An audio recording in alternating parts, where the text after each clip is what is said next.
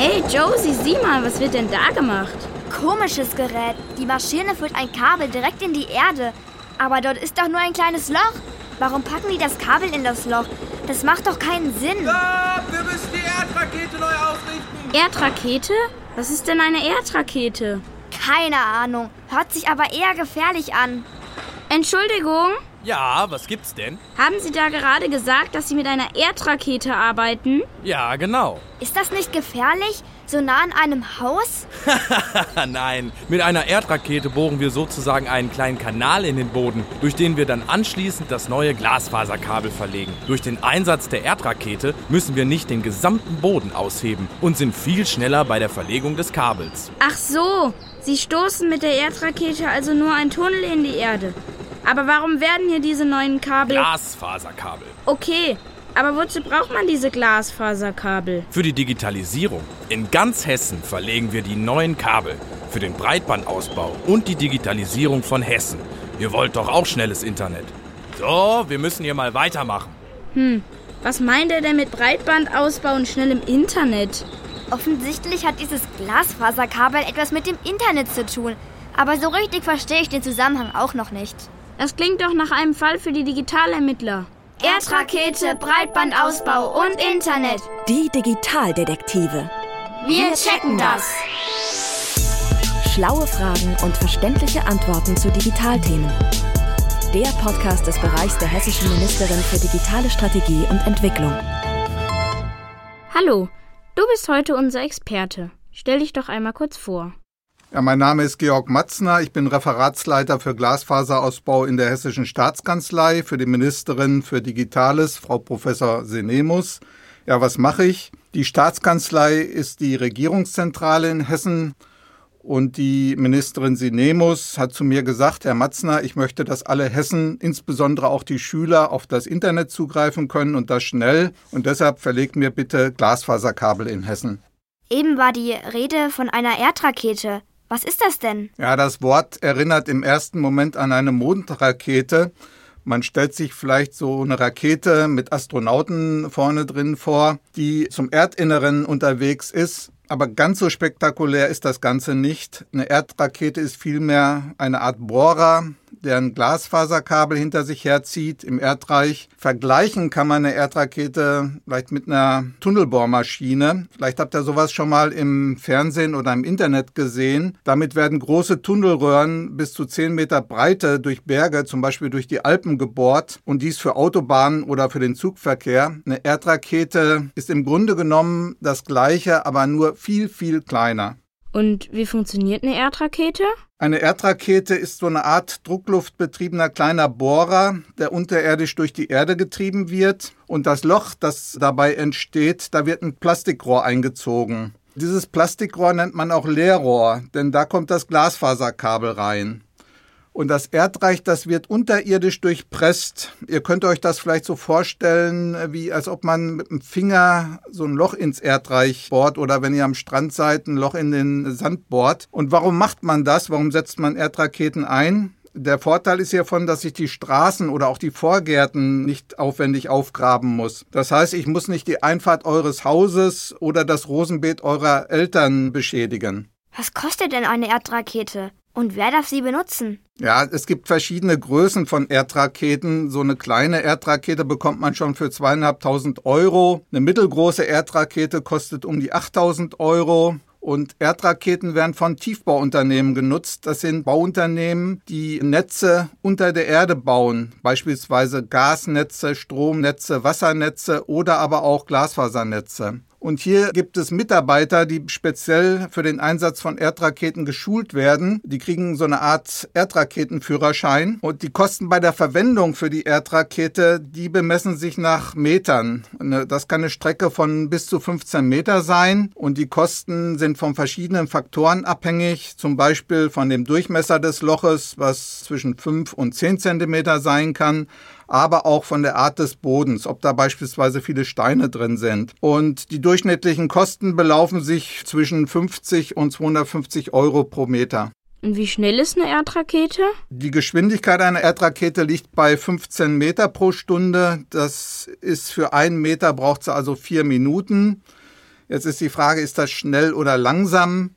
Vielleicht dazu mal ein Bild. Also wenn ich ein Wettrennen veranstalten würde zwischen einer Erdrakete, einem Maulwurf und einer Schnecke, was meint ihr, wer würde zuerst ankommen? Hm. Also die Erdrakete und der Maulwurf würden sich um den ersten Platz streiten und die Schnecke ist halt eine Schnecke und die wird fünfmal so lang brauchen. Du hast eben die Glasfaser erwähnt. Was ist das denn genau? Glasfaser ist, wie der Name schon sagt, eine aus Glas bestehende lange dünne Faser. Und die wird hergestellt, indem man Glas schmilzt und dann ganz dünne Fäden daraus zieht. Und diese Fäden sind so dünn wie menschliche Haare. Ihr könnt euch ja vielleicht mal an die Haare fassen und dann merkt ihr, wie dünn das ist. Und ein Glasfaserkabel setzt sich aus ganz vielen dieser einzelnen superdünnen Fasern zusammen.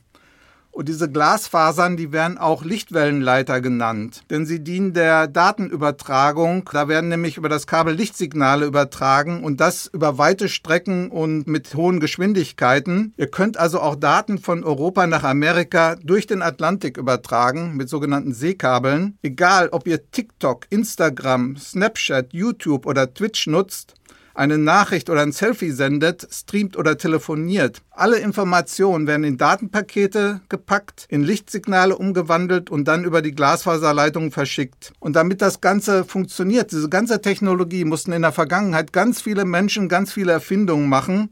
Beispielsweise musste der Philipp Reis das Telefon erfinden oder der Konrad Zuse den Computer.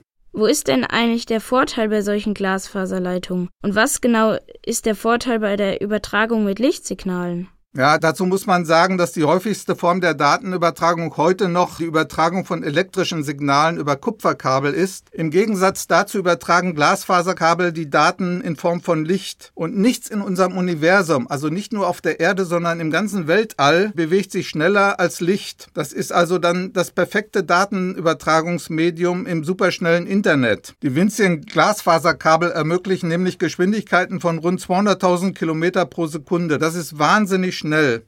Um da mal ein Beispiel zu nennen, die Datenübertragung von Nord nach Südhessen, von Bad Karlshafen nach Neckarsteinach. Die ist 250 mal schneller, als wenn ihr einmal mit dem Auge zwinkert. In Zeiten der Klimakrise ist natürlich das Thema Nachhaltigkeit auch ein ganz wichtiges Thema. Glasfaserkabel verbrauchen wesentlich weniger Energie. Sie verbrauchen bis zu 17 mal weniger Strom als Kupfernetze. Also wenn ihr Glasfaserkabel benutzt, seid ihr nicht nur schneller, sondern ihr schont auch noch das Klima. Und wie tief muss so ein Glasfaserkabel in die Erde? Und wie kommt es wieder raus? Also es gibt verschiedene Methoden, Glasfaserkabel zu verlegen und die Verlegetiefe beträgt je nach Methode 10 cm bis zu 1,20 Meter. Und Glasfaserkabel werden in Leerrohre verlegt, das sind Plastikrohre, die zum Beispiel einen Durchmesser von 5 cm haben und da werden die Glasfaserkabel mit Druckluft eingeblasen. Und das Leerrohr, das verbleibt in der Regel im Boden.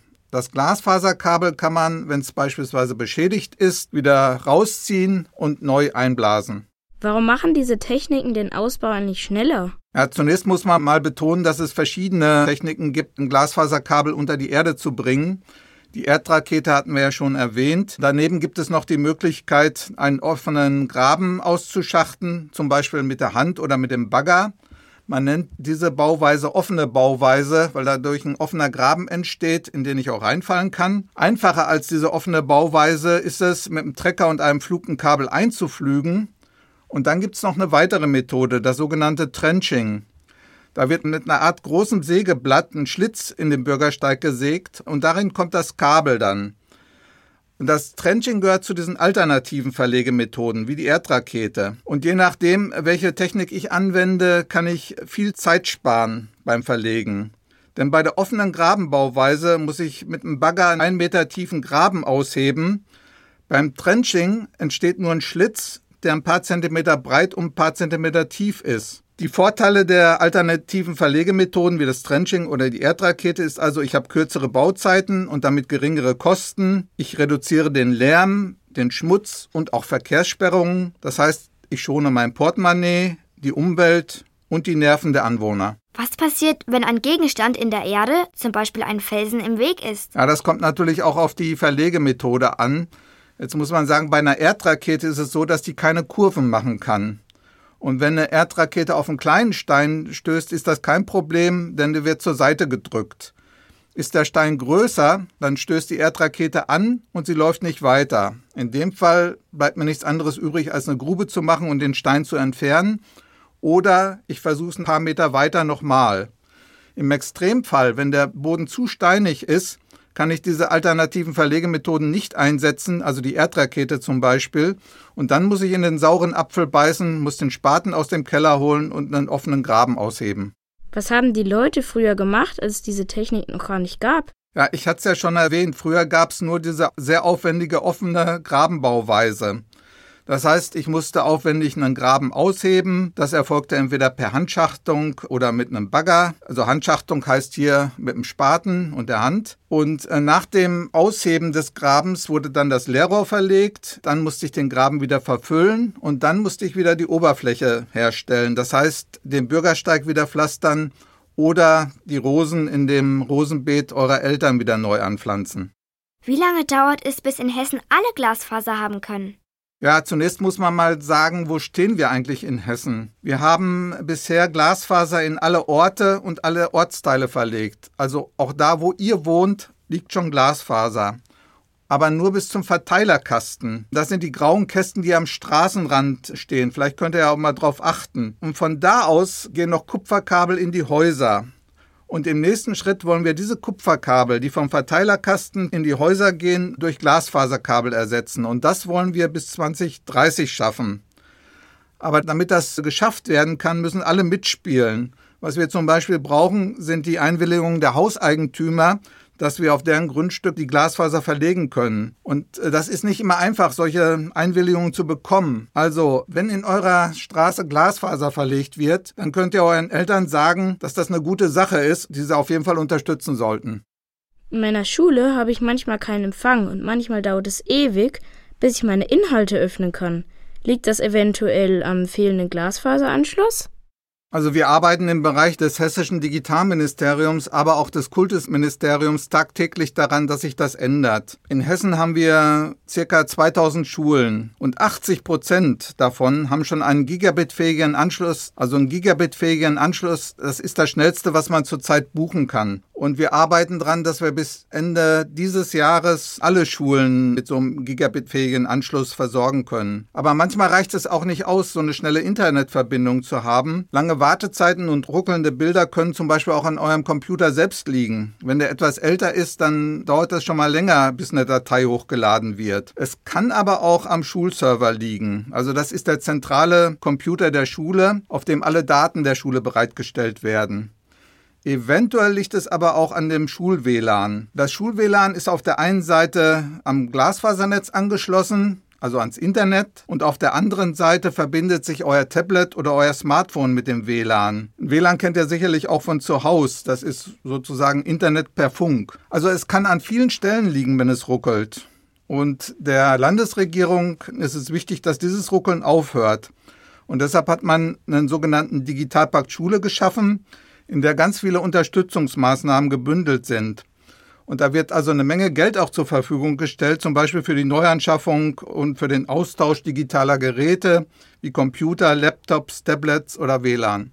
Vielen Dank, dass du da warst und uns all die Fragen beantwortet hast. Wir hoffen, du hattest ebenfalls Spaß bei unserem Podcast. Danke. Ja, es hat Spaß gemacht und äh, ich kann nur sagen, wenn ihr noch Fragen habt oder wenn ihr ein Problem habt, auch an eurer Schule, dann könnt ihr euch jederzeit an mich wenden oder an uns ans Digitalministerium und wir versuchen dann das Problem zu lösen. Das gelingt nicht immer, aber meistens.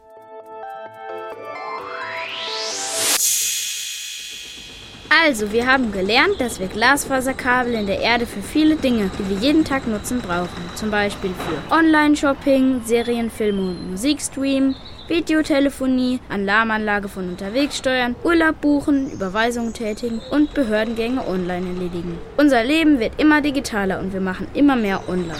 Unsere Eltern hätten sich in unserem Alter nicht vorstellen können, dass wir heute alles online machen. Aber für all das brauchen wir vor allem eins, genügend Bandbreite. Ein Kupferkabel wird in Zukunft nicht mehr ausreichen, um die vielen Daten zu übertragen. Ganz besonders dann, wenn mehrere Personen unter einem Dach wohnen. Die Lösung ist Glasfaser. Super, dass Hessen den Ausbau vorantreibt. Erdrakete, Breitbandausbau und Internet. Das haben wir gecheckt.